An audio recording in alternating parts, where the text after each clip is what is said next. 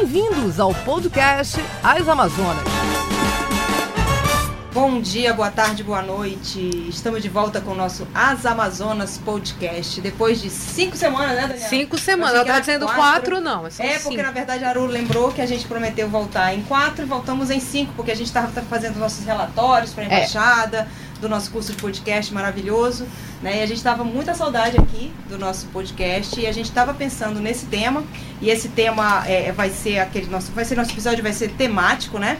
E esse tema a gente pensou quando estava no feriado, né, gente, de 20 de novembro, que eu falei para vocês. Eu acho tão engraçado o povo quando fala do feriado de 20 de novembro, aí tem um, uns desavisados, né, que falam mas como? Manaus não tem negros? Por que tem é, feriado no dia 20 de novembro? Aí eu falei, gente, vamos voltar com esse tema, né? Quando a gente voltar ao nosso podcast, vamos convidar umas amigas aí para a gente debater esse tema, racismo, né? E, e, Manaus não tem negros. Eu acho que é um tema bem interessante. Eu acho que a gente trouxe umas pessoas bem interessantes para conversar aqui com a gente. Mas antes eu vou pedir o olá. O, o, o, estamos de volta da nossa Aruana Brianese. Oi, gente. É um prazer estar de volta. Tava com saudade dessas nossas sextas-feiras aqui. Para quem não sabe, a gente grava numa sexta. Você pode estar tá ouvindo, né? Qualquer dia, qualquer hora, qualquer momento. Mas a gente grava sempre na sexta tarde. E é uma delícia aqui esses bate-papos. Daniela Sayag? Ah, eu também. Olha, hoje eu acordei e falei, nossa, hoje é dia de voltar a gravar.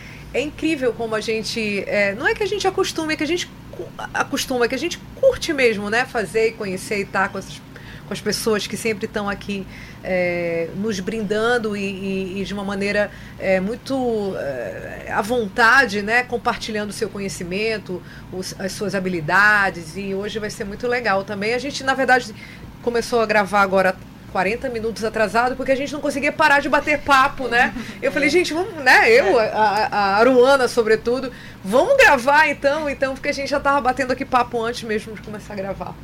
Isso. E eu sou a Liege Albuquerque e vou apresentar nossas é, é, convidadas super mega especiais, né? A professora Patrícia Mello, ela é professora de História da UFAM e faz parte de um grupo de mais de 300 pesquisadores, que é o Rede de Historiadores Negras e Negros do Brasil. Tudo bem, professora? Boa tarde, bom dia. Eu sei lá que horas vocês vão ouvir isso, gente.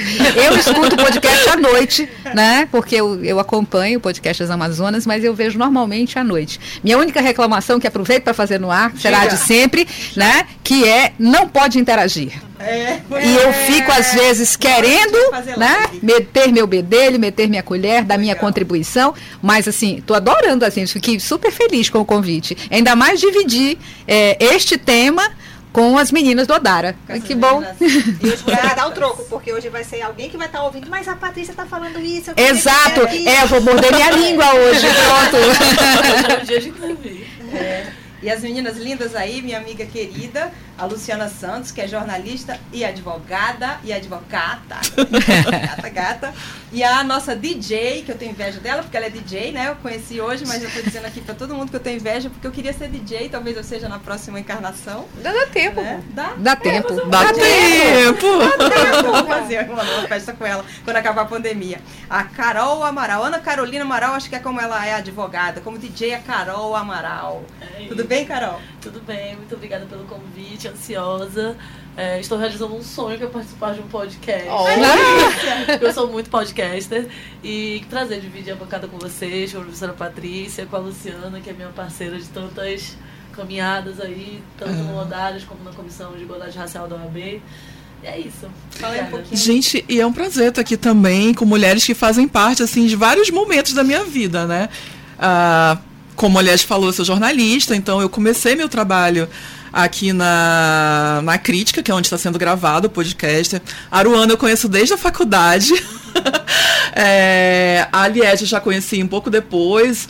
A, a Dani eu conheço da televisão desde sempre também. Professora Patrícia é uma inspiradora, inclusive, assim, deixo meu agradecimento, ela sabe disso, mas agora publicamente, ela me influenciou muito é, na decisão de eu fazer o mestrado, né, a partir de algumas conversas que nós tivemos, estou até um pouco emocionada, mas, é, e assim, é muito importante para mim essa, essa participação na academia, né, essa entrada para a academia, é, porque eu acho que é, é, é mais uma. São, é mais um espaço que é importante, né, mulheres negras ocuparem. Nossos saberes foram aí durante séculos apagados, invisibilizados, questionados, né? A gente ainda é muito questionado por, porque acham que a gente mistura militância com, com a com a vida acadêmica, Sim. né? E e pode até ser mesmo, porque são coisas que, que se misturam né? Separar. Não tem como separar a militância da vida acadêmica. Não tem como ser. É, e, e, assim, a gente sabe que o nome disso, na verdade, tem. É racismo, né? É só mais uma, uma das várias faces do racismo. E então eu tô muito feliz de estar aqui com vocês hoje. Ai, obrigada, Lu, que vocês aceitaram. A gente, é, é, eu queria começar com lendo um trecho para vocês do livro que vai ser minha indicação e ganhou o Jabuti desse ano. Eu li esse livro ano passado, né, quando uma amiga minha muito querida, Luciana Kramer, é, fez um, um, post no Instagram falando do impacto que tinha tido sobre esse livro. Eu não tinha ouvido falar ano passado, né? O Avesso da Pele. E aí eu, nossa, que tema pesado, vou ler, né? Então foi, é um impacto tão importante, né? É, e tão é, real do nosso Brasil como Torturado, por exemplo, né? É outro tipo de, de, de, de, de, de como é que a gente fala, de localização, não só histórica, como de localização mesmo geográfica, é o, é o campo, né? E a urbanidade do negro, o negro que corre, e, e a, a, polícia, o negro o branco corre, quem, a polícia vai atrás do negro. E tem um trecho tão pesado, estava é, é, procurando aqui no meu chiquérrimo Kindle, né? Na primeira fase da, da, da pandemia, estou absolutamente apaixonada por ele. Ainda compro no papel, mas é, é tão prático, né? É um trecho, não é muito curto, no começo do avesso da pele. É, eu sou o negão da família. Também passei, ele casou, né? O protagonista casou com uma, é, não protagonista, o filho do protagonista com a, com a branca, né? Com a maioria das, das, das uniões né, que tem no, no, Brasil, por isso que nós somos de todas as cores, né? E aí ele fala, eu, eu passei a ser o negão da família, como também passou espécie de, passei essa espécie de para-raio de todas as imagens estereotipadas sobre os negros, pois disseram que eu era mais resistente à dor, disseram que a pele negra custa a envelhecer, que você deveria saber sambar, que deveria gostar de pagode, que deveria jogar bem futebol, que os negros são bons de atletismo. Você não corre? Que os negros são ruins como nadadores. Já viu algum negro ganhar alguma medalha na natação? Agora olha lá nas corridas. Vocês ganham tudo. É porque desde cedo aprendem a correr dos leões na África. Não vê como aqueles meninos sempre ganham a São Silvestre? Enquanto isso, a Juliana, por sua vez, era bombardeada pelas primas e amigas que nunca tiveram um namorado negro. Então, como ele é, tem pegada mesmo, como dizem dos negros, e o pau dele é grande, é verdade que eles são insaciáveis? Então, assim, é, é um parágrafo cheio de racismo, né? cheio de preconceito, e que muitos desses é, eu já me vi falando, né? E como é, eu queria per perguntar isso para ti, Luciana, como é que a gente consegue, é, eu não sendo. Porque empatia é uma coisa, outra coisa é estar na tua pele, né? Uhum. Porque o avesso da pele até. Não é um, não é um, não é um spoiler, porque no, no, na, na, na própria sinopse fala. O avesso da pele é o que importa, né, gente? É o que a gente está por dentro o que importa, não é a nossa cor. Né? Então, o avesso da pele é o que importa. Mas a gente se vê repetindo esse tipo de coisa uhum. e com, é, como é que uma pessoa negra se sente ouvindo esse tipo de coisa?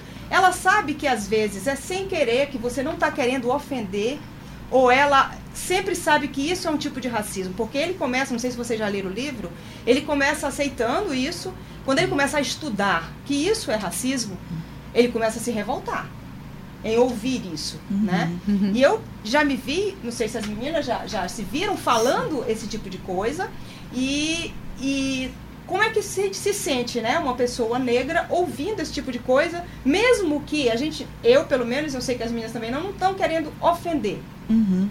Sim, é, eu começo dizendo que é, é, algo doloroso, né, desperta diversos gatilhos, que é uma palavra que está bem na moda, né, mas é isso mesmo, desperta gatilhos. É, realmente, desse trecho que você leu, tem vários estereótipos, é, tem da hipersexualização do negro, é, tem essa questão afetiva mesmo, né? Que geralmente, como você falou, é, geralmente o homem negro ele acaba procurando uma mulher branca e aí preterindo as mulheres negras. E aí, por conta de toda uma construção racial, social baseada na questão do racismo. É, e, e, assim, a gente muitas vezes, principalmente os negros de pele mais clara, porque no meu caso, que eu tenho uma pele retinta, desde sempre eu me olhei no espelho, sempre soube que era negra. Mas uma pessoa de pele mais clara, é, muitas vezes ela tem essa dificuldade de se reconhecer como um negro. Né? E aí me faz lembrar um livro que é de um negro retinto, mas que saiu de uma realidade em que ele vivia na Martinica e foi estudar na França, que é o Franz Fanon, né, um dos grandes nomes é, da, negritude, né, recomendo que as pessoas leiam é, Peles Negras, Máscaras Brancas, que trata justamente disso. Isso foi a tese dele de doutorado, ou foi de mestrado, dissertação, professor, agora me falhou. Mas enfim, foi, uma pesquisa a, científica. Foi a, foi a tese. Foi a tese, né? Foi uma pesquisa científica em que ele relata isso, né? De como é, foi impactante para ele é, ir para essa outra realidade em que ele era visto ali é, como alguém que impunha medo, rejeição pelas outras pessoas. Tem uma, uma, um trecho do livro em que ele relata ah, algumas palavras ditas por uma criança, entendeu? É, então isso é tudo do fruto ali da, dessa construção social, né? O racismo, a, a, a, noção de raça, ela é uma construção social e que uh, assim, os estudiosos que, que adotam a linha decolonial dizem que surge a partir da invasão da América. Né? Se tem essa construção moderna do, do, do que é raça a partir dessa invasão.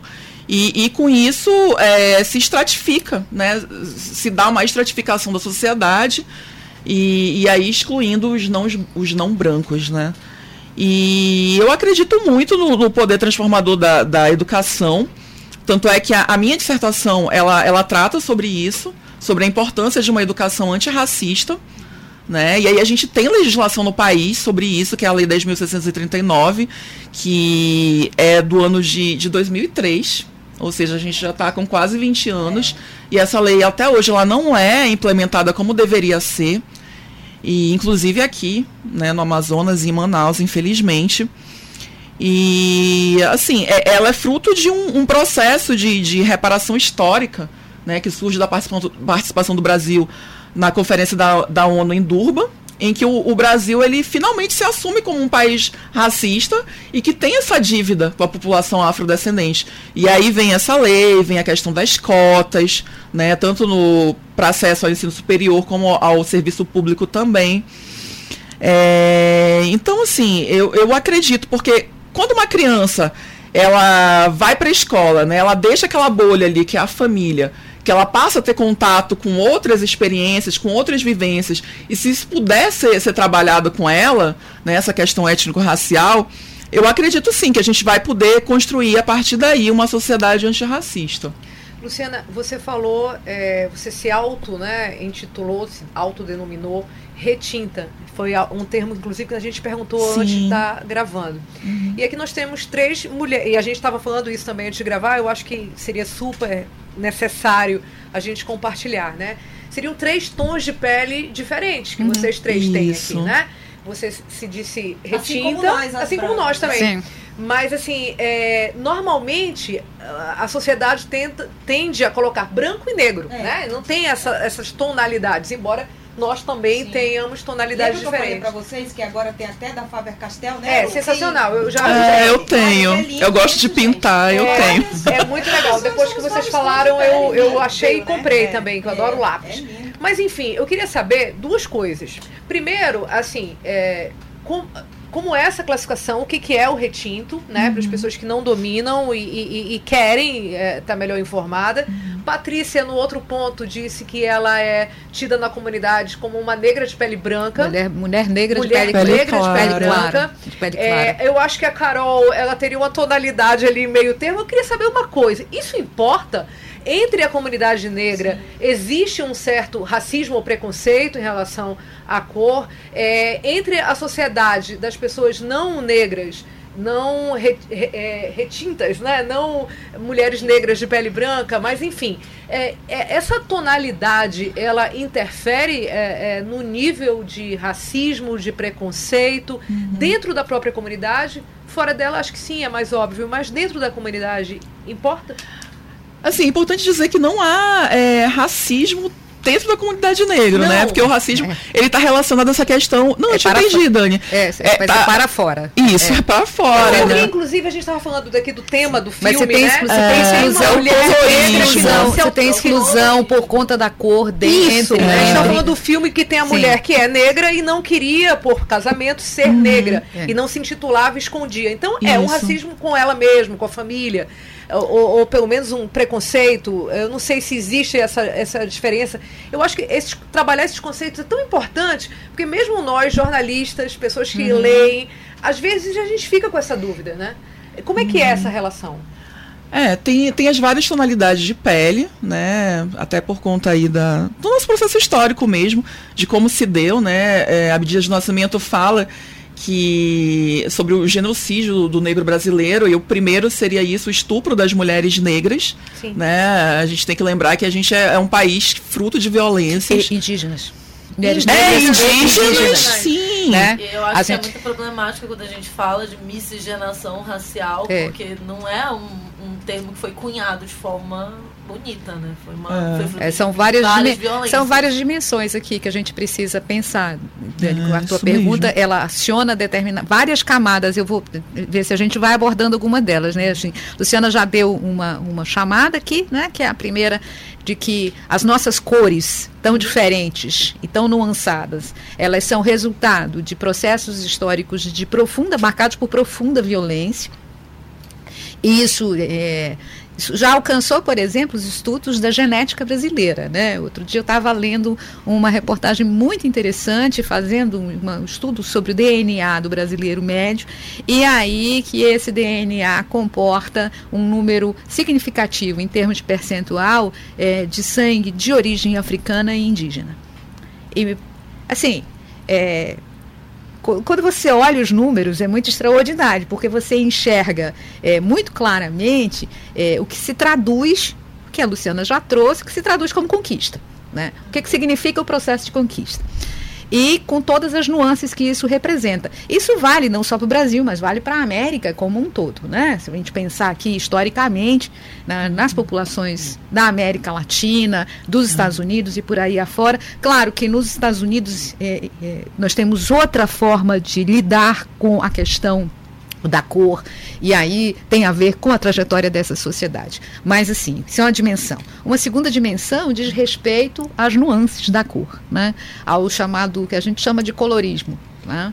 Luciana trouxe uma questão que passou despercebido para vocês, que ela disse, quando ela, quando ela comentou o livro, ela disse, é, o homem negro que tende a encontrar, que pode encontrar parceiras Brancas. brancas em detrimento das mulheres negras por toda uma construção racial.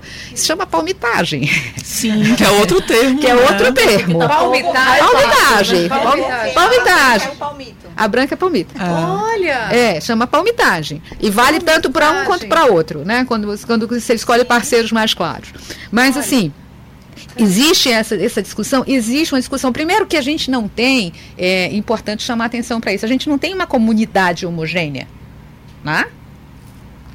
Uma comunidade homogênea. Como do mesmo modo que a gente não tem uma comunidade LGBTQIA homogênea, a gente não tem uma comunidade, um grupo. As mulheres não são homogêneas. Quantas mulheres machistas vocês conhecem, gente? Demais, Quantas mulheres misóginas vocês Verdade. conhecem, pelo amor de Deus? É verdade. Né? totalmente. Se a gente se unisse, a gente já tinha derrubado Dominado o mundo. A gente tinha dominado o mundo. Somos mães dos meninos, né? A gente, a gente já tinha dominado o mundo a essa altura, É. né? Mas não tem. Então não existe esta noção. Então existem disputas, existem atravessamentos, existe um conceito que a gente chama de interseccionalidade, que é o atravessamento dessas lutas todas, que dá uma complexidade extraordinária. Por exemplo, quando você considera você é mulher, você é negra, você é LGBT, e você vive num país periférico, numa região periférica, você é complexo. Não é que você acrescenta, você não soma problema na sua vida, mas você torna mais complexa a sua experiência. Por isso que existe um debate muito importante entre feminismo branco e feminismo negro, porque existem experiências históricas que separam. Eh, São feministas? São. Mas as dimensões dos desafios cotidianos que essas intersecções colocam para mulheres negras são muito mais complexos em se tratando de mulheres brancas. Então é preciso colocar isso em perspectiva. Segunda, terceira camada. É, nossa, colorismo é um debate danado.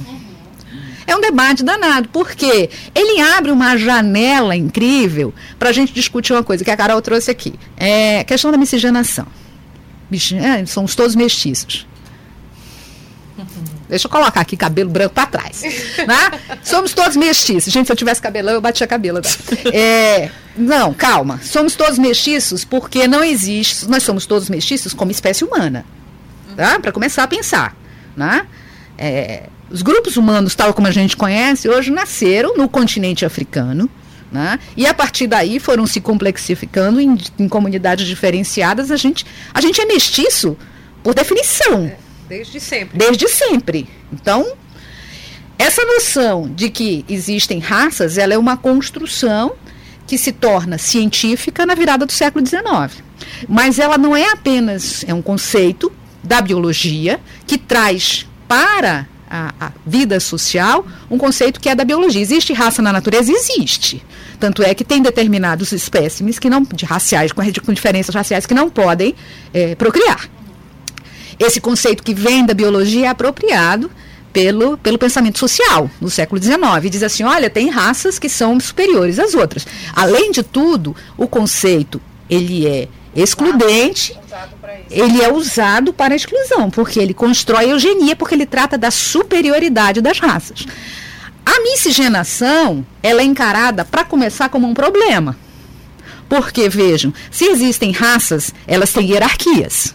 Elas tendem, como se dizia no século XIX, algumas raças tendem à perfectibilidade. Elas vão se tornando cada vez melhores. Apuradas, né? Exato, elas vão se tornando mais perfeitas. Né? Os seus espécimes vão se tornando mais perfeitos. Do, a, do, é a base do, nazismo. É a base do nazismo, que é a eugenia. É. Que é a eugenia. E é a base né? da imigração também para o Brasil. E, esse, essa é uma discussão lá no final do XIX, que é assim, Sim. por que, que a gente não tem uma população nacional que preste? Por quê? Nós somos miscigenados assim, essa população de origem africana e indígena contaminou né, a nossa a nossa, nossa matriz, a nossa matriz europeia. É, então, a miscigenação ela nasce em primeiro lugar com um sinal negativo. Tá? Quando é que ela ganha um sinal positivo? Com Gilberto Freire. E isso era, na década de 30 e 40, um avanço extraordinário. O Gilberto, que vai fazer mestrado nos Estados Unidos e tal, e começa a discutir com a moderna sociologia e antropologia e dizer, olha, é, esse negócio de mistura racial é legal. Isso é bacana, porque isso fez o Brasil ser quem ele é. O que acontece com as ideias do Gilberto Freire? O Gilberto era um cara conservador, tudo bem, mas as ideias do Gilberto Freire vão sendo apropriadas na construção do que a gente chama, é, e que a gente aprendeu a conviver com isso, com o mito da democracia racial. A gente não tem disputa racial no Brasil. Né? A gente não tem disputa racial. Porque nós somos de tantas cores, gente. Cheguei onde eu quero. Nós somos de tantas cores, gente. Imagina quem é que vai diferenciar quem é negro, quem é branco aqui. Todo mundo tem um pé na senzala. Fernando Henrique já tinha dito isso. Né? Todo mundo tem um pé numa aldeia. Não somos racistas, né? Tem Todo mundo tem um é, pé na aldeia. Tem uma pesquisa famosa da Folha dos anos 90 que eu adoro citar, né? É, que diz assim: a pergunta da Folha era perguntava ao cidadão: Você conhece alguém racista? Sim. E você, racista? Não. Não. Ou seja, o brasileiro se acha uma ilha de antirracismo cercada de racistas por todos os lados. Nós somos racistas estruturalmente. O que quer dizer isso? Quando a Liege traz assim, de, esse, esse texto, ela está falando de uma realidade que é bastante presente para muitos homens e mulheres nesse país né? e que é presente ainda hoje. Presente no sentido de marcar suas experiências, de marcar seu cotidiano. A gente está falando de preconceito, que é a identificação, da, da, de marcar a diferença. A gente está falando de discriminação. E a gente está falando de racismo, que é a imobilidade. É o final dessa história, com o pacote completo. Né? Então, o que a gente tem é que a gente tem a construção de uma sociedade marcada pela exclusão sistemática de quem foi subordinado de quem ocupou uma posição subordinada no processo de construção desse país. E isso se aplica a populações de origem africana e a populações indígenas. A chave desse país, a chave da construção desse país é uma só, é a chave da expropriação e da expoliação. Eu explico por quê. Quando esse país nasce, lá na Bahia, porque somos todos baianos, é, qual é a chave? Ocupação de terras indígenas, expropriação das terras indígenas, a uso do trabalho escravizado de nativos e de populações de origem africana, e a concessão de mercês pela coroa, de benefícios do, pelo Estado para investimento em seus próprios empreendimentos agrícolas. Ou seja, você tem dinheiro de Estado, você nunca vai falir, sempre funciona. Você usa trabalho compulsório e você tem terras obtidas pela expropriação. Essa chave ela faz com que populações de origem africana e populações nativas sejam incorporadas a essa sociedade de modo subordinado. E esse lugar de subordinação marca a trajetória de seus descendentes né, historicamente. Marca também o modo como as pessoas enxergam qual é esse lugar. Eu dou um exemplo, diz para mim, é sempre sintomático. É a lei das domésticas. É verdade. Eu acho a lei das domésticas explica, explica melhor o racismo e esta tudo isso que eu acabei de dizer de uma forma é, exemplar. Quando sai a PEC das domésticas, assim, mas como, gente, era da família. É, exatamente. Sim, a substituição. O que, que era? O que, que era a PEC das domésticas? O que, que garantia as trabalhadoras domésticas? Garantia-lhes exclusivamente os direitos que todos os outros trabalhadores já tinham. FGTS, claro, jornada e por aí afora, férias. Sempre deveria né? ter sido assim. Né? Que sempre deveria ter sido assim. A questão do racismo estrutural como um processo histórico, hum. né? para ser desfeito, eu imagino que precisa um outro processo histórico, né? Não vai ser por decreto, nada. A gente, a gente pode dizer assim, hoje a gente está em que ponto dessa história, né? De, de, de é, reverter essa, essa construção de, de tantos é, séculos até, né, no Brasil. São mais de 300 anos de escravidão, Exato. né? Então e é um pacto. A gente já remou quanto? Quanto ainda falta remar aí para, né, pra gente conseguir? Eu não sei quanto falta remar, não, mas eu acho que falta muito. muito assim, acho. eu acho que é dessa, a gente está numa conjuntura Isso. de retrogradação, né? assim, a gente está retrocedendo, tá né? Retrocedendo. A gente está retrocedendo. Esses últimos anos, esses dois últimos anos deste governo eh, tem sido absoluto retrocesso neste campo, no campo é. dos direitos sociais, dos direitos civis. Humano. Direitos humanos. Direitos humanos. É dia, Aliás, hoje é dia dos direitos humanos, né, Mariana? Eu, como é, atuo nessa área, não posso deixar é, de lembrar. Forma, é, o arcabouço legal brasileiro hoje já é muito melhor do que já foi, né? Então, hoje a gente já tem leis protegendo, a gente acabou de ver o Senado é, aprovando é, é, uma lei que equipara a injúria racial a racismo, né? É, ainda falta passar pela Câmara, né? Estava até conversando aqui. Isso. Mas é, você vê avanços, apesar de, de entender que o momento é, né, é. tenebroso. Mas por ser estrutural, Aru, é justamente isso, né? É, é, mistura aí. Passa pela questão do direito, da política, da economia. São as bases da nossa sociedade, né? Então, e está relacionado à questão de é, privilégios.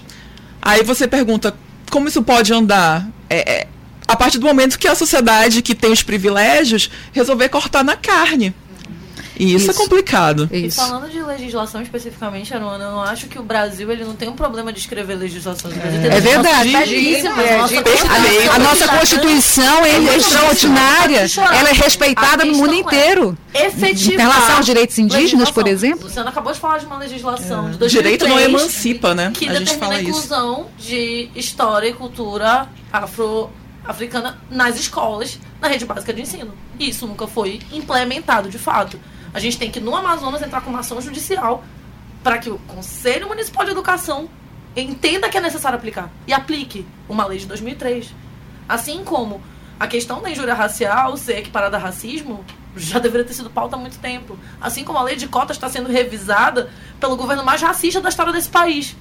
Então, assim, ao mesmo tempo que a gente tem legislações muito bonitas, a gente tem toda uma estrutura governamental que é estruturalmente racista e institucionalmente racista, porque a gente não tem pessoas pretas em posição de comando nesse país, a gente não, tem, não teve um presidente negro, a gente não tem né, a maioria nos, em nenhum dos três poderes, nem no Poder Legislativo, nem no Judiciário. Se for comparar, por exemplo, o Poder Judiciário tem, sei lá, menos de 3% de juízes negros. Como é que você quer ter uma, uma justiça? parlamentares. Parlamentares também. também. A gente não ocupa espaços de poder. Aí tem legislações muito bonitas dizendo: não, olha, o Brasil é um país antirracista, nós temos cotas, temos inclusão dessa temática na educação básica, mas e a efetividade dessas medidas? Não me interessa quem está nas cadeias de privilégio. Quem está no topo da cadeia, ele não vai querer abrir mão do privilégio e dizer: olha, pelo amor de Deus, eu não vou dar direito para uma doméstica, eu não vou explicar pro meu filho de 5 anos que ele é igual ao coleguinha negro deles. Pra, não, é, não é possível. Então, assim, existe legislação? Existe. Se essa legislação é eficaz? Não. E se nesse governo ela vai continuar sendo eficaz? Não. E se no próximo governo vai ser? Espero que sim. Porque como a professora Patrícia brilhantemente colocou, Carol, a gente tem muito a remar. Eu venho, assim, é, é, continuar esse pensamento da Aruana. Eu sei que existe muito esse, esse remar, né? Uhum. Vocês, com certeza, que estão inseridas nessa discussão, sabem ainda muito mais e melhor do que eu. Mas é, é, não existe, vocês acham que não há pelo menos um- um- uma tentativa, não estou falando da, da questão da legislação e da política, mas da própria sociedade? Vocês não acham que hoje é, é, as pessoas estão mais atentas a não usar termos pejorativos ou, ou- ou- ou preconceituosos, ou racistas? A, a sociedade, de um modo geral, Não está mais preparada para ela não enfrentar? está melhor? Não, e curiosamente não, Dani. Sabe o que acontece? É, curiosamente não. A gente tá. É, é- é impressionante isso. Isso eu acho a pergunta muito oportuna. Porque é, nós estamos vivendo o que eu chamo de retrogradação. E quando eu chamo de que a gente está voltando para trás, não é retrocesso, porque retrocesso dá a ideia de que a gente voluntariamente está recuando. É, a gente está retrogradando. Quando a gente vê o principal, assim, o dirigente da nação enunciar livremente frases racistas, você ratifica é, e dá aval para que expressões como essa ganhem corpo na sociedade. É, a legislação tem sido cada vez mais. Tem, é, racismo é crime? É. É crime. Injúria racial é racismo? É. O, o número de injúrias aumentou? Aumentou porque aumentou as injúrias ou aumentou o registro das injúrias? Eu acho que tem uma coisa que a gente pode ti- tirar da tua indagação e da tua inquietação. A gente tem, historicamente, é avançado numa coisa, que é a expansão dos movimentos sociais organizados debatendo esse tema. Ah. As odaras aí, olha. É, Isso é algo de- a ser pensado, mas isso faz parte da própria construção política, né, que historicamente populações negras vêm desempenhando nesse país. A gente tem é, a ideia de que o movimento social só começa na década de 70 com o movimento negro unificado. Não. Desde o século XIX, Irmandades Negras, imprensa negra, jornalistas negros, do José do Patrocínio Machado de Assis, do Menezes de Luiz Souza, Gama, meu crush. Tem teu crush que é o Luiz Gama. Nosso Eduardo Ribeiro aqui, né? O Né? nosso Eduardo Sim, Ribeiro. Antes dele, Antes antes dele, antes dele, João Pedro Dias Vieira era maranhense, era negro, o Alcides Bahia era negro. A gente tem uma galera nessa cidade, né, pretos e pretas, que nunca experimentaram a experiência da escravidão, que estavam aqui, professores de música, em- trabalhadores urbanos, envolvidos numa série de coisas, que a gente não tem ideia de quem era assim. Tem outras experiências para além da escravidão, aliás, esse é um debate muito importante. A experiência de pretos e pretas nesse país não se resume à experiência da escravidão.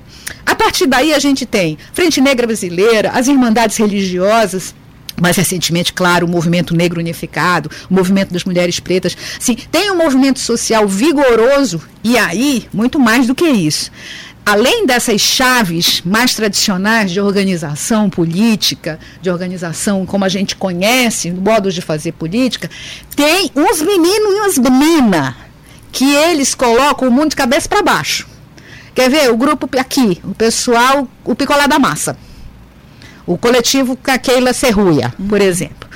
As intervenções urbanas que esses meninos e meninas fazem na cidade, trazendo uma outra visibilidade, uma outra narrativa para a pretitude no Amazonas, é algo de extraordinário. Isso tem um poder pedagógico. Isso tem um poder didático, isso tem um poder de colocar no centro da cena negros e negras em outros lugares que não seja de subordinação. É um movimento muito mais de dentro para fora. É que um movimento de, é um- é um movimento que tem um, assim, que tem uma capacidade de diálogo com a sociedade. As meninas fazem lambe na rua, colocam nas paradas de ônibus. Né? E vão ocupando, eu só ouvi o incrível ali, e vão ocupando a cidade de muitas maneiras, com intervenção urbana, com, com, ah, com podcast, com outras, com outras mídias e outras coisas. Tem ainda é, o que a gente faz com a 10.639 e com a 11.645 né? que são as duas leis fundamentais na formação de professores e professoras, que demandam o quê? Mas demanda pesquisa. Demanda, né? Sociólogo, antropólogo, historiador, trabalhando como é- nisso, né? Assim como a lei ela, ela é fruto de uma luta, né? A, a lei ela não surge porque o, o Congresso decidiu ser bonzinho, né? Ela vem de uma pressão. É, a gente estava falando sobre isso, né? De uma depois É. disso também. Primeiro tá nas que- ruas, é. depois eles vão Exatamente, que o direito, a, gente estava a conversando, legislar que o a direito é campo de lutas, né? Exatamente. O direito é um campo de lutas. tem que- A lei, a lei é a expressão de uma de- da, da vitória de um determinado projeto tá político, ruas, né? E que que a, já a execução de dessa lei vai depender, obviamente, da continuidade da força da pressão desses movimentos sociais organizados que fizeram essa lei tomar É por isso que eu estava dizendo que o direito ele não emancipa, né? Não, ele quem é dera. só mais um instrumento. Quem dera, a gente não ali, precisava, pressão, a gente não, é. depois da Constituição, a gente não precisava Tava fazer mais nada. sempre, Bastava né, aplicar o artigo 5 assim, Ah. todo ele, de uma E- vez e- só. alguém, e se alguém, e se alguém esquecesse, era só dizer assim, ai, desculpa, você tá mal informado, olha aqui o artigo. Olha aqui o artigo 5 Desculpa, eu tinha esquecido, amigo, tava tudo É. Não, e engraçado também, é, a professora Patrícia mencionou a questão da crime- crimes, né, injúria racial e racismo, e a gente não para pra pensar que o- a- os órgãos policiais que vão fazer as investigações e que vão conduzir né, os inquéritos, os termos circunstanciais de ocorrência, são completamente despreparados Então, para dentro lidar com esse tipo de que é racista, né? Então, Exato. assim, Então, você vai chegar pro sistema. policial e dizer que você foi vítima de racismo, o policial vai virar e falar, isso é mimimi, gente. Não, sabe? É briga de vizinho, eles costumam dizer Acontece, isso. Acontece. E boa parte, o fato das pessoas não se disporem a ir numa delegacia é porque elas não querem ser vítimas de uma outra violência. Ou porque elas sabem que quando elas chegarem numa delegacia, alguém vai virar pra elas e vai falar: olha, isso é briga de vizinho, isso é briga de marido e mulher. Mimimi, não É liga. mimimi, não liga. Não, como que a pessoa é racista? Olha aí. Era só uma brincadeira. É, e isso aconteceu em Manaus. Isso já aconteceu em Manaus, no caso de grande repercussão, que está sendo tratado pela polícia civil daqui como uma briga de vizinho. Que é o racismo recreativo, né? Que a professora está citando agora. É, tem um livro maravilhoso do professor Adilson que ele fala sobre isso, né? De como é, o racismo ele é desqualificado para parecer que é uma brincadeira e não é.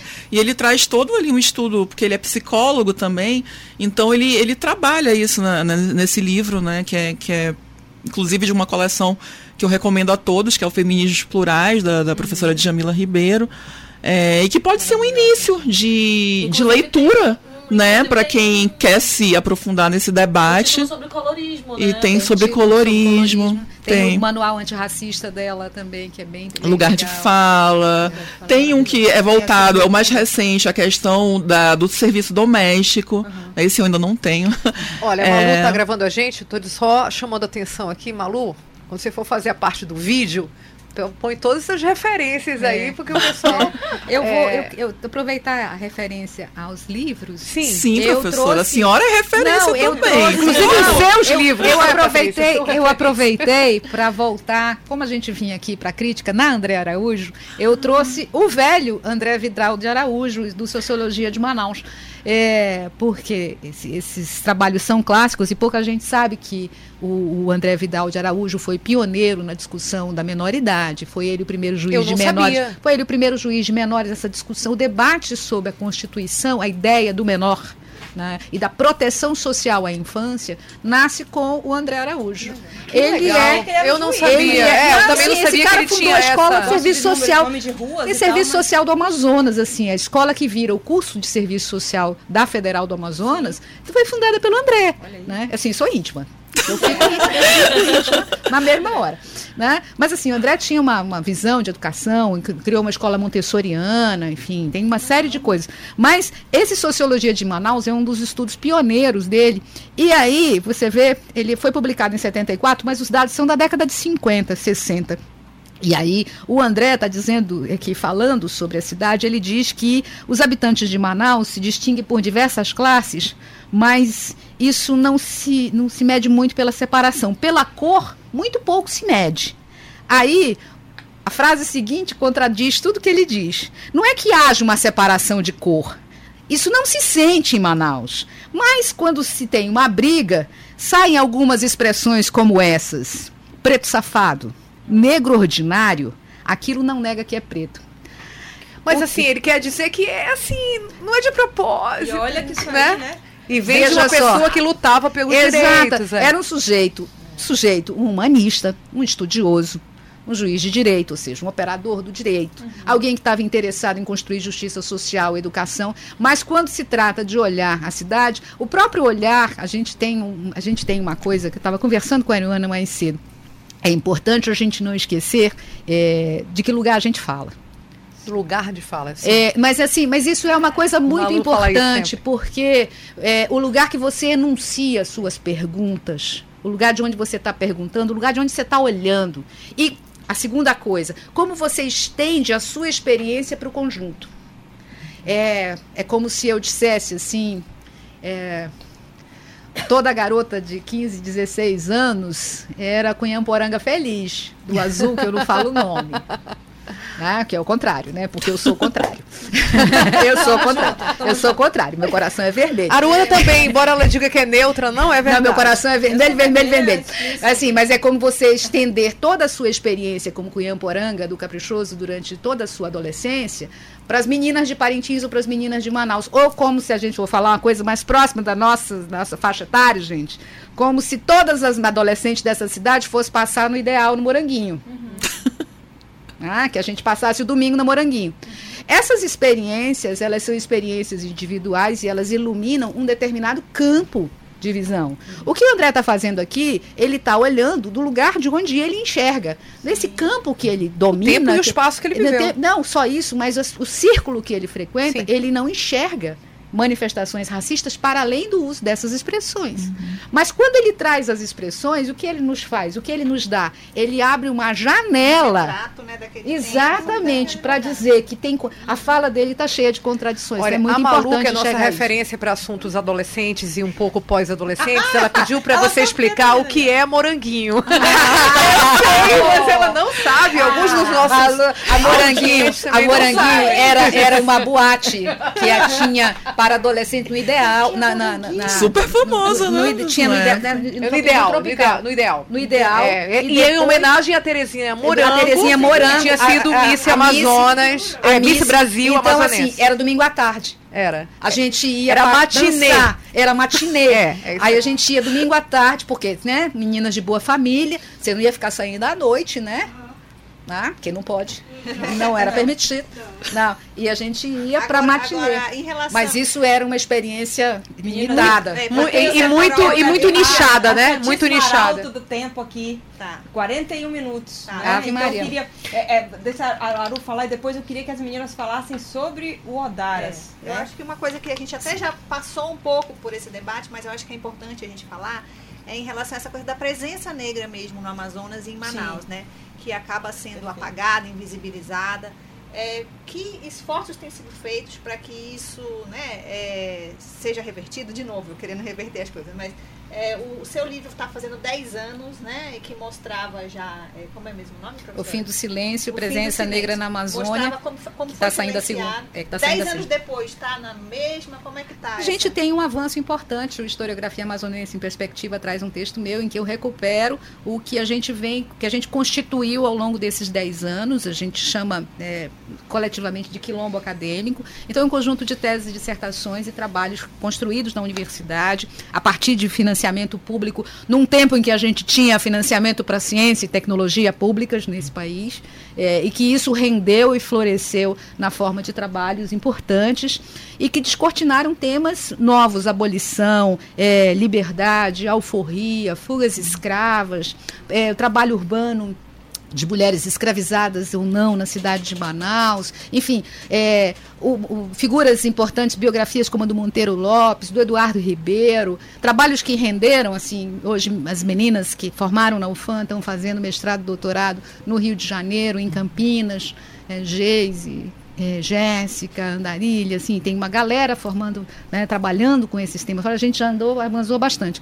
Entretanto, é, a gente tem duas dimensões aqui. A invisibilidade permanece, porque a gente sabe muito pouco ainda sobre esses homens e mulheres negros e negras nessa Tanto cidade. É até hoje, como a Liette falou, questionam por que Até hoje, por que, que a gente tem. Manaus, assim, é, 20 de novembro é feriado municipal e estadual, é Sim, bom lembrar disso, né? Assim, e, e, isso tem uma relevância política muito grande, porque não são todos os estados da União que têm essa, essa, essa, essa, dupla condição, mas a presença negra ainda é invisibilizada. Vou recordar um episódio recente, Luciana a, foi protagonista nele, que foi a retirada do nome do Nestor, Nascimento. Nós falamos já em, em episódios anteriores, a Aruana trouxe esse né? tema. Então, esse episódio recente, assim, as pessoas não sabiam que a praça chamava Nestor Nascimento e assim, quem era o Nestor Nascimento.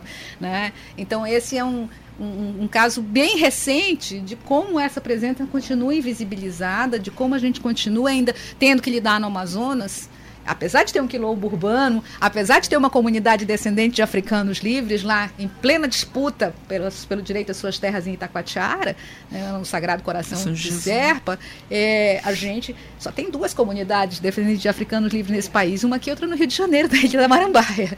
Então, assim... A questão também da abolição da, da escravatura aqui... É, é 84, é foi quatro anos anterior, né? É, foi. Eu, eu, sei, gente, que a gente tem tempo e uma série de discussões Sim, atuais, não. mas é que esse assunto é, é, é tão importante para a história do Brasil e para a nossa história do Sim. Amazonas e tão poucas pessoas conhecem, né, Patrícia? Sim. Por que, que se deu? Em que contexto é, se deu? Uma, nossa, quem ia gostar de falar disso é um ex-orientando meu e colega profissional que acabou de escrever um livro sobre isso, que é o Igor Olinto Rocha Cavalcante, acabou de publicar um livro pela CRV sobre a abolição da escravatura, em que ele discute essa abolição à sombra do cativeiro. Até do, do Igor é que a gente faz uma abolição e continua com relações subordinadas. Resumindo brutalmente, tem um livro inteiro, quase 300 uhum. páginas, né, que o sujeito está lá discutindo uma tese, né, uma ideia, uma, uma, uma, uma pesquisa, mas a gente tem é, um movimento. Primeiro, a gente tem um movimento abolicionista aqui que a gente conhece muito pouco, com protagonismo de mulheres também muito interessante. Segundo, a gente tem, né, de um lado, né, movimento de elite, né, que é o, movimento emancipacionista. É, clubes abolicionistas, mulheres que faziam saraus e organizavam rifas para comprar. Manaus. Sim, Manaus, Itacoatiara, Coarico, Adajás, uma galera. Uau, a mulherada danada, a mulherada Maitá. Para pagar, né, as alforrias. Para pagar os alforrias, para pagar as alforrias. Ah. Tem de outro lado as mulheres que se, as mulheres escravizadas que se organizavam, porque eram negras de ganho, tinham seu pecúlio, tinham sua poupança, compravam suas alforrias com o apoio da Assembleia Legislativa, porque tinha um fundo especial de emancipação na Assembleia Legislativa Olha Provincial. É Sim, antes, antes, tudo isso antes do Império do Brasil uhum. regular essas coisas. Então tinha assim um protagonismo de mulheres escravizadas que juntavam dinheiro e ia lá e dizia eu sou candidata à alforria, né? Porque as mulheres se alforriavam mais? Pelo ventre. Uhum. Né? Porque a escravidão seguia o ventre, então Sim. uma mulher é, alforriada significava que a sua, seus filhos seriam, é, seriam livres. Então era muito importante é, que as mulheres se alforriassem. Mas, ao mesmo tempo, tem uma outra coisa que a gente acaba esquecendo. Seu trabalho, tudo isso é trabalho de pesquisa histórica feita né, né, com, com muita informação, com muitos dados, né, com muita documentação. Tem, por exemplo, a informação é, a partir dos relatórios das cartas de alforria, dos cartórios de Manaus, que mostram, por exemplo, que mais de 60% das alforrias que foram concedidas em Manaus eram alforrias condicionais. O que era? significa isso? É. Você comprava sua liberdade e você continuava servindo aquela criatura por resto da sua vida. E qual era a diferença? A diferença é que você era uma pessoa livre. Ou seja, não havia diferença. A diferença é que você era uma pessoa juridicamente livre. Hum. Isso faz alguma diferença quando você é propriedade não tinha tratos, não tinha. Não tinha maus tratos também. Mas tinha liberdade tinha... de casar, eu não consegui entender a diferença positiva. Faz diferença, faz diferença só para o século XIX, assim, mas essa é uma diferença, isso é uma coisa muito importante, porque essa informação, ela por si só, ela vai de encontro a um mito muito caro nesta cidade, que é de que os amazonenses eram abolicionistas de carteirinha. Por isso que eles fizeram a abolição em 84 e não em 88. Os, os senhores de escravos e escravos em Manaus eram tão senhores quanto qualquer outro. Tão senhores quanto. Por quê? Quando eles libertaram seus escravos e escravas, eles fizeram duas coisas. Uma, eles transformaram essa alforria em condicional. Eu lhe dou a liberdade, está aqui sua carta.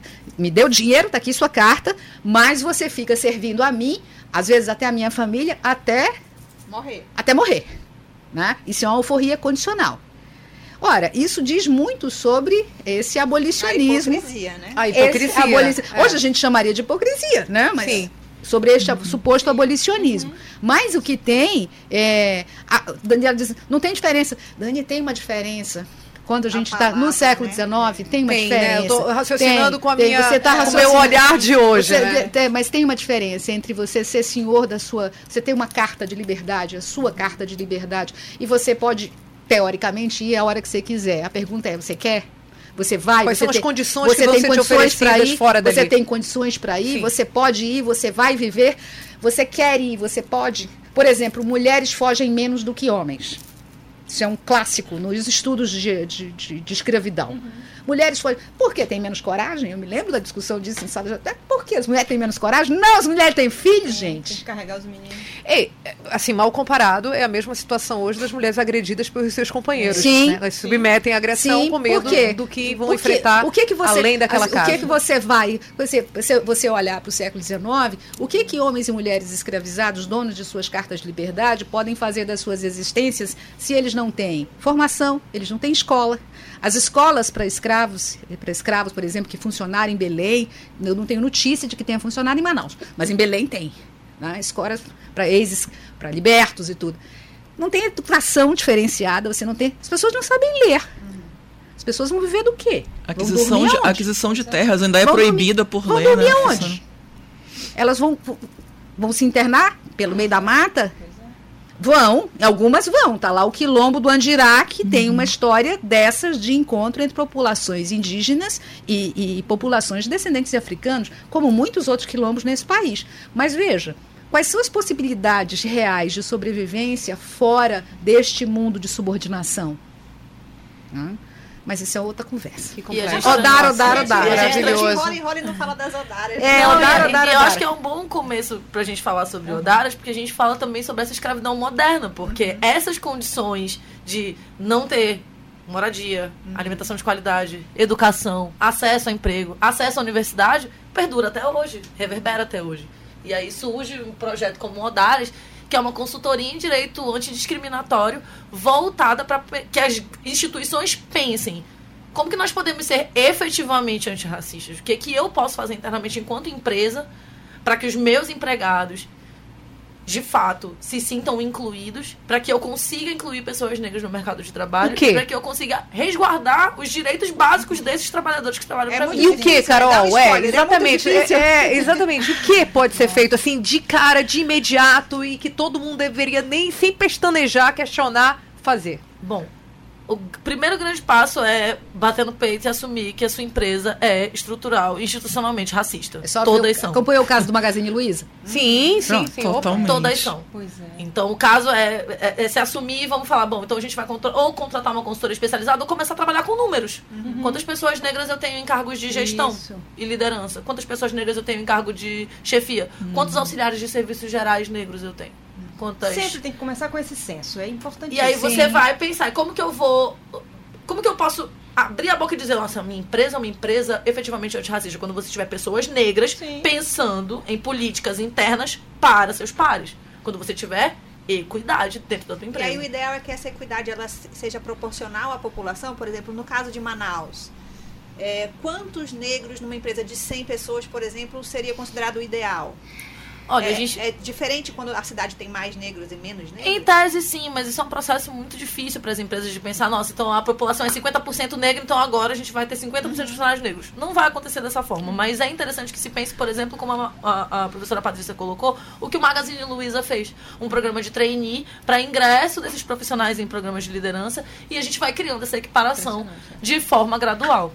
E é, é- é esse é o momento que a gente tem que chegar. Não é chegar só com os números e falar, olha, é o seguinte, você tem 100 funcionários, a nossa população aqui é 54% preto parda, vamos lá, demite os brancos e vamos contratar pretos. Não não vai funcionar assim.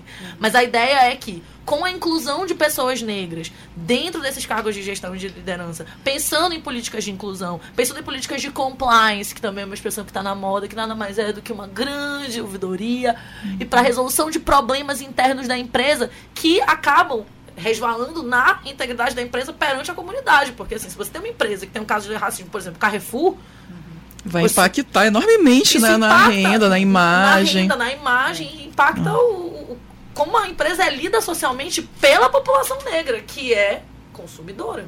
56% do país, né? Vamos lembrar desse importante detalhe É que é, verdade. a população negra Então, assim, quando, o- 56%. o, quando o Carrefour se coloca na posição de não, a gente vai criar um comitê gestor, porque isso é uma crise. É uma crise grave. Então, existe uma pressão social e existe uma pressão econômica e financeira também. E aí eu vou deixar pra Lu falar Aí, o sobre a questão aí, de- financeira. desde quando está funcionando, também tem essas curiosidades. E, e se já teve alguma procura, como é que foi a receptividade a essa ideia? Uhum. Nós temos dois meses, Carol. Um pouco mais de um mês. Um pouco mais de um mês. Final É, formalmente, né? Mas a gente já vinha pensando nisso já há algum tempo. Até por situações mesmo que a gente se deparava, né, no nosso dia a dia.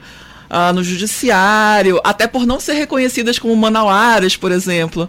Né? Normalmente as pessoas pensam que a gente é carioca ou baiana, Teve- alguma teve coisa uma assim. situação em que convidaram. Eu e a Luciana Sério? somos Que membros louco. da Comissão Muito de Igualdade Racial isso. da OAB. E a gente representa a OAB em vários eventos e várias entrevistas. E aí a gente foi toda animada, assim, participar de nossa entrevista. Essa jornalista é massa, meu Deus.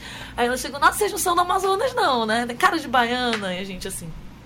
Na hora a gente diminuiu, assim, tipo, o senhor baixou. o resto da entrevista se olhando assim, do cara, eu não acredito que ela falou isso. E, e eu vou, vou te dizer que eu também me sinto é, representada por esse sentimento, porque, sobretudo, quando eu tinha. é, é, é, a- quando eu fazia as matérias em rede nacional, pessoas daqui da região, e às vezes que não conheciam o meu histórico, né? Do meu pai ser de Parintins, de eu ser do Boi, e da minha família, várias gerações ser daqui. É, tem o sobrenome, né, que é judeu marroquino, que é a Sayag. Então, assim, pessoas daqui, mas sobretudo pessoas de fora, diziam assim: Mas você mora lá há quanto tempo? Eu falei: Ah, dizia a idade da época, 35, 37, ah, 37 anos. Então, nossa, digo, é desde que eu nasci. Eu sou nascida, vivida, estudada, morada em Manaus. E as pessoas. E eu me sentia extremamente ofendida. É, porque normalmente isso vinha na sequência de um elogio. As pessoas faziam um elogio e perguntavam de Ah, onde eu era. Eu é dizia isso que era mesmo, daqui. Dani. Aí a pessoa dizia, nossa, é mas é você é de lá? É. Cara, eu ficava de extremamente ofendida, né? Porque eu não de posso ser de lá. Agora eu, eu caí no seu conceito porque você descobriu que eu sou de lá.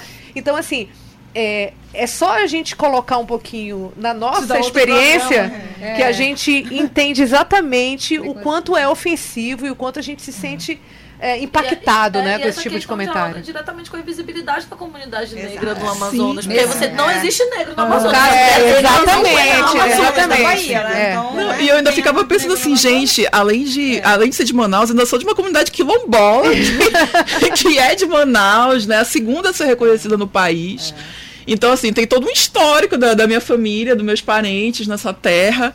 É, e, aí isso deu um insight pra gente, né? A gente falou, não, a gente tem que montar uma consultoria voltada a essa ques- questão de direito anti- antidiscriminatório.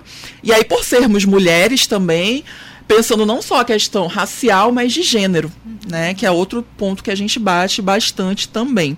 E até porque mulheres negras estão na base da pirâmide, né, do país, são as que mais sofrem ali na, na questão econômica, nas desigualdades, racismo, que é a questão da interseccionalidade, que a professora Patrícia citou logo no início do nosso podcast.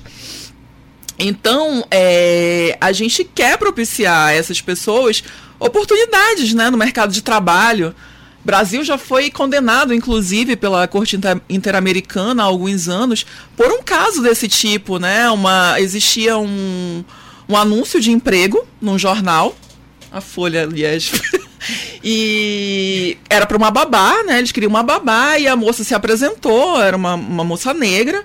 E ela foi preterida por sua cor, né? Isso foi levado, ela, ela denunciou na época, tramitou aqui na justiça brasileira, não chegou a nada e foi parar na, na corte internacional, né? E, e o Brasil ele foi condenado por isso, É, inclusive é, para que prestasse. ah, ah, daí surgiu algumas leis estaduais lá em São Paulo, enfim, teve uma, uma questão de reparação histórica também.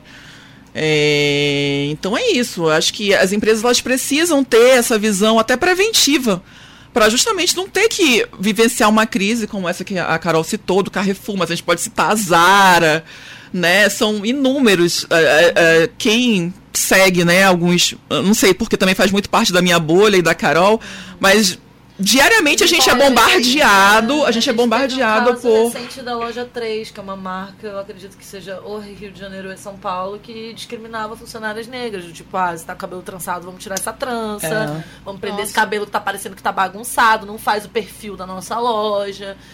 E aí, quando isso vem, vem a público, a empresa, não. Porque vem disfarçado, né? Vem disfarçado. Vem disfarçado, vem maquiado, vem... eu no meu local de Com trabalho. relação ao cabelo, uma questão de. E aí começa questão a de estética. Aí de Estética. estética, Aí, vai começa a falar piorando. de higiene, aí vai Aí vai piorando. É estética, é higiene. Sim, a gente já entendeu. Porque Muito a nota de esclarecimento traz nota de esclarecimento, Cala a mas no fim das logo. contas.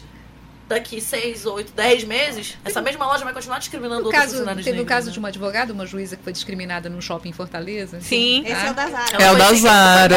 É uma delegada. Delegada, né? E ela Eu foi me lembro que era alguém que era do direito. seguranças da lo- do- dentro da loja. E, Ainda aí no dia ela seguinte ela levou né? toda a equipe da do- delegacia Ainda bem, né? Porque se não for. pra loja. Então, assim, você imagina o quanto que isso é constrangedor para a empresa e É. para além do constrangimento para a empresa, você tem que pensar na responsabilidade social que a empresa tem. Não só com os colaboradores, mas com os clientes também.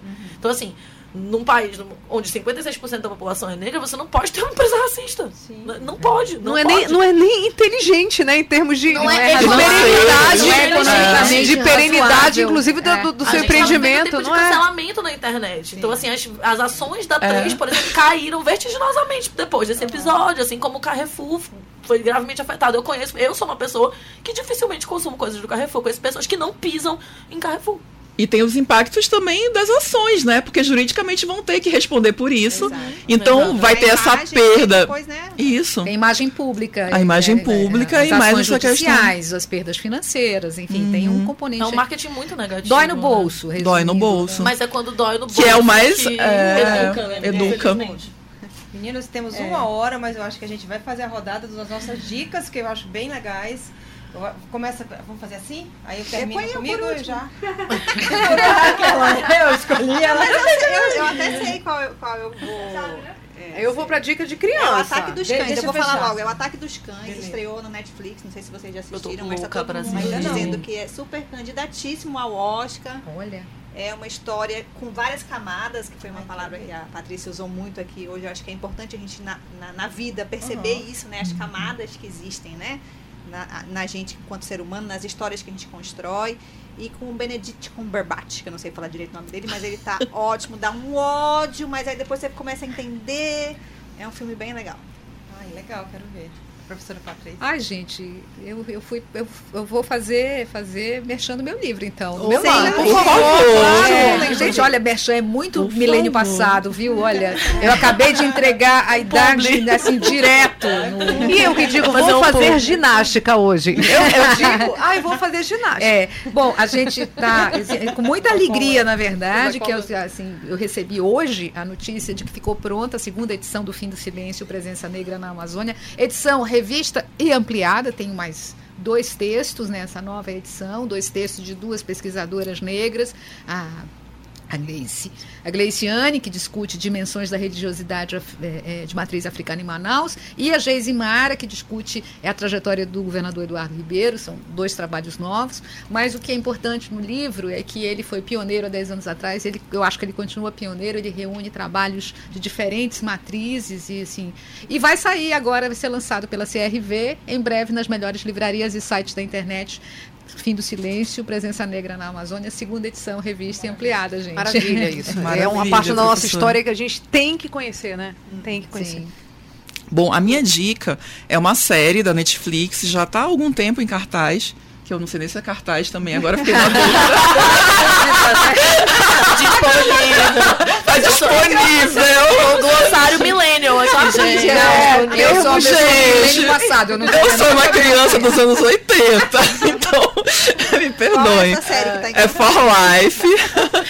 For Life. Isso, é a história de um homem negro que ele é, é vítima desse sistema é, punitivista nos Estados Unidos.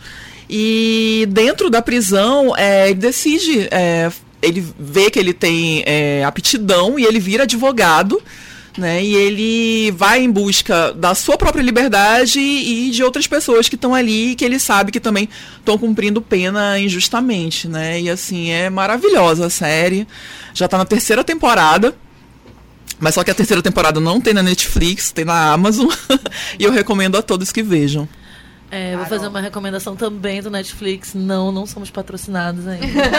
É, o filme chama Identidade, é um filme com a Tessa Thompson, que conta a história de duas mulheres negras que vivem em mundos diametralmente opostos. Uma vive no Harlem e tem uma família negra e é publicamente lida como uma mulher negra, enquanto que outra, por ser uma mulher negra de pele mais clara, tem uma maior passabilidade, acaba apagando o passado e se passando por mulher branca. E aí elas se reencontram e nesse reencontro várias estruturas são remexidas. E Não, não, não seria nenhum acerto de contas, eu acho que é, é, é muito mais profundo, assim. Eu acho que elas se identificam ao mesmo tempo que elas se repelem. É uma história muito legal de assistir. E o filme é preto e É branco. todo em preto e É branco. todo É em preto lindo, e branco. É muito A fotografia é lindo, maravilhosa. A fotografia é maravilhosa. Fotografia é linda, emocionante. É inspirado num livro, que agora me falha a memória, acho que é Laura Heller, eu não lembro o nome da autora, que também se chama Identidade. E é isso, é, essa é a minha dica. Bem, minha dica é, é início de férias com as crianças, né? Tem vários em cartaz. Né? É, A gente já se entendeu aqui, Já né? fui a vários, E é. eu também fo- sou uma criança do fim ali da década de 70, década de 80. Então, assim, eu sou da geração Ghostbusters, né? E, e quando eu soube que ia- iam atualizar e Cantei lançar... a música todinha no cinema. Gente, também, né? eu achei também total. A gente realmente fica Quem emocionado, gostou né? mais, você ou as crianças? Eu com certeza. Porque, inclu- inclusive, eu, eu achei um também. pouquinho assim mais assim. Gente, eu é, amava esse desenho. é mais a- a- é, com mais terror do que era na minha época. É. As crianças perguntaram, Mas né? é e aí, é mamãe? É tranquilo? Eu falei que nada, Não. tem uns fantasminhas é, é bacanas e tal. Quando eu olhei pras crianças, tava abraçada uma com outra. Mas enfim. É, é. É, eu, eu achei muito bacana. Mas assim, é imperdível e aí eu não posso realmente estragar a surpresa. É, é imperdível o fim, né? É. E aí, é, quando se dedica o filme, eu fui entender. é, eu realmente eu não acompanhei a trajetória dos atores. E aí eu fui entender por que, que é, estava dedicado ao Harold. E eu fui, fui dei um Google, eu falei, pô, quem é Harold, né? Que estão dedicando? Eu achei que era uma outra pessoa.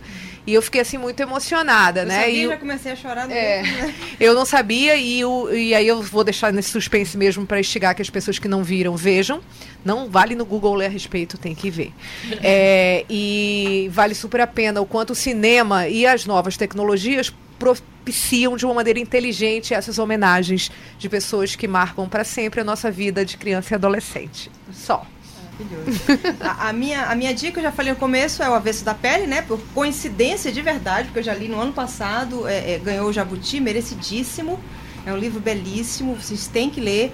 E como tá no Kindle, né? E é fazendo propaganda do Kindle, né? Aquela não ganhei nada. Inclusive a Nossa, página, né, Elias, que a gente não mexeu nunca mais. É, mas é muito legal isso, porque assim, é, é, quando a gente lê livro de papel, quem gosta de riscar, pois coloca os post-its post aqui, é, um ano depois de você ler um livro, você vai procurar, né, aqui, sendo que quando você faz isso aqui, no Kindle, né, você marca, você tem uma lista que você consegue ver todas as suas marcações. Então isso facilita muito quando, por exemplo, Para, que ele já faz um fazer- fichamento para ti. É. É, o Ah. fichamento, é maravilhoso. agora.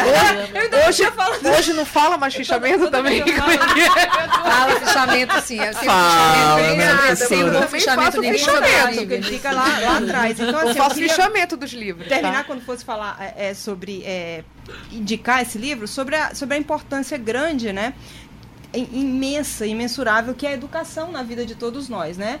De ao ponto né, de, de- de um dos protagonistas é, perceber o racismo quando ele começou a estudar, quando ele começou a ver que aquilo que faziam com ele era racismo. Aí eu vou ler esse último trechinho aqui que é do, é do primeiro capítulo esse primeiro trechinho, né? Na verdade, primeiro você é, é tão apaixonante esse livro que você é daqueles que você dá um tapa nele, passa três horas direto lendo e acaba, não é muito longo, né? Tem 200 páginas. Resistir fazia parte da minha vida, da sua vida. E ele está falando em terceira pessoa, né? Resistir fazia parte da sua vida e você nunca havia se questionado porque as coisas eram assim.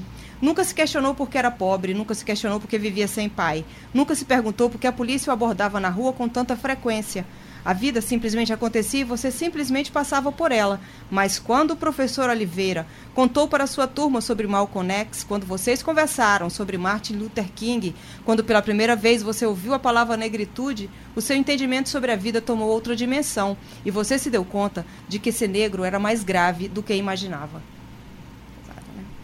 Então a gente termina aqui lamentando uma hora que a gente nem sente de verdade. E que não foi uma né? entrevista, foi uma conversa. Ah, uma eu conversa acho que de todos os programas que a gente gravou, esse foi o que teve mais assim. Nossa. é, Fluiu, fluiu. Acho fluiu, né? mais- Não foi uma entrevista. não E a foi. gente até comentou isso no começo com vocês. Quanto mais a gente não combinar perguntas, ficar como um papo, vai ficar cada vez mais gostoso, né? Mais com a- aquela cara do curso que a gente falou para os nossos alunos, né? O podcast. O podcast é isso. De a professora ficar tentando, né? Da casa dela lá.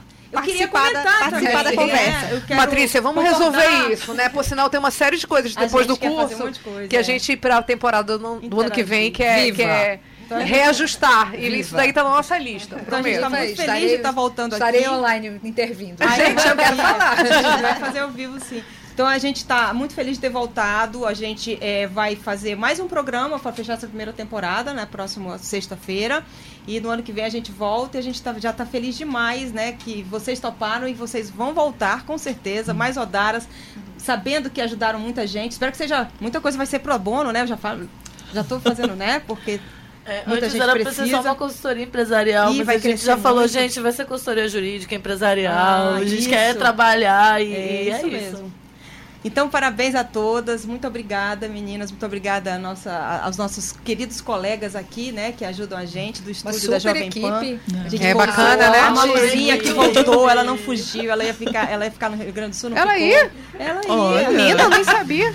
Então, muito obrigada a todos. Então, até a próxima sexta, gente. Tchau, obrigada. Tchau. Tchau, gente. Este foi o podcast As Amazonas. Fale com a gente. Produção asamazonas.gmail.com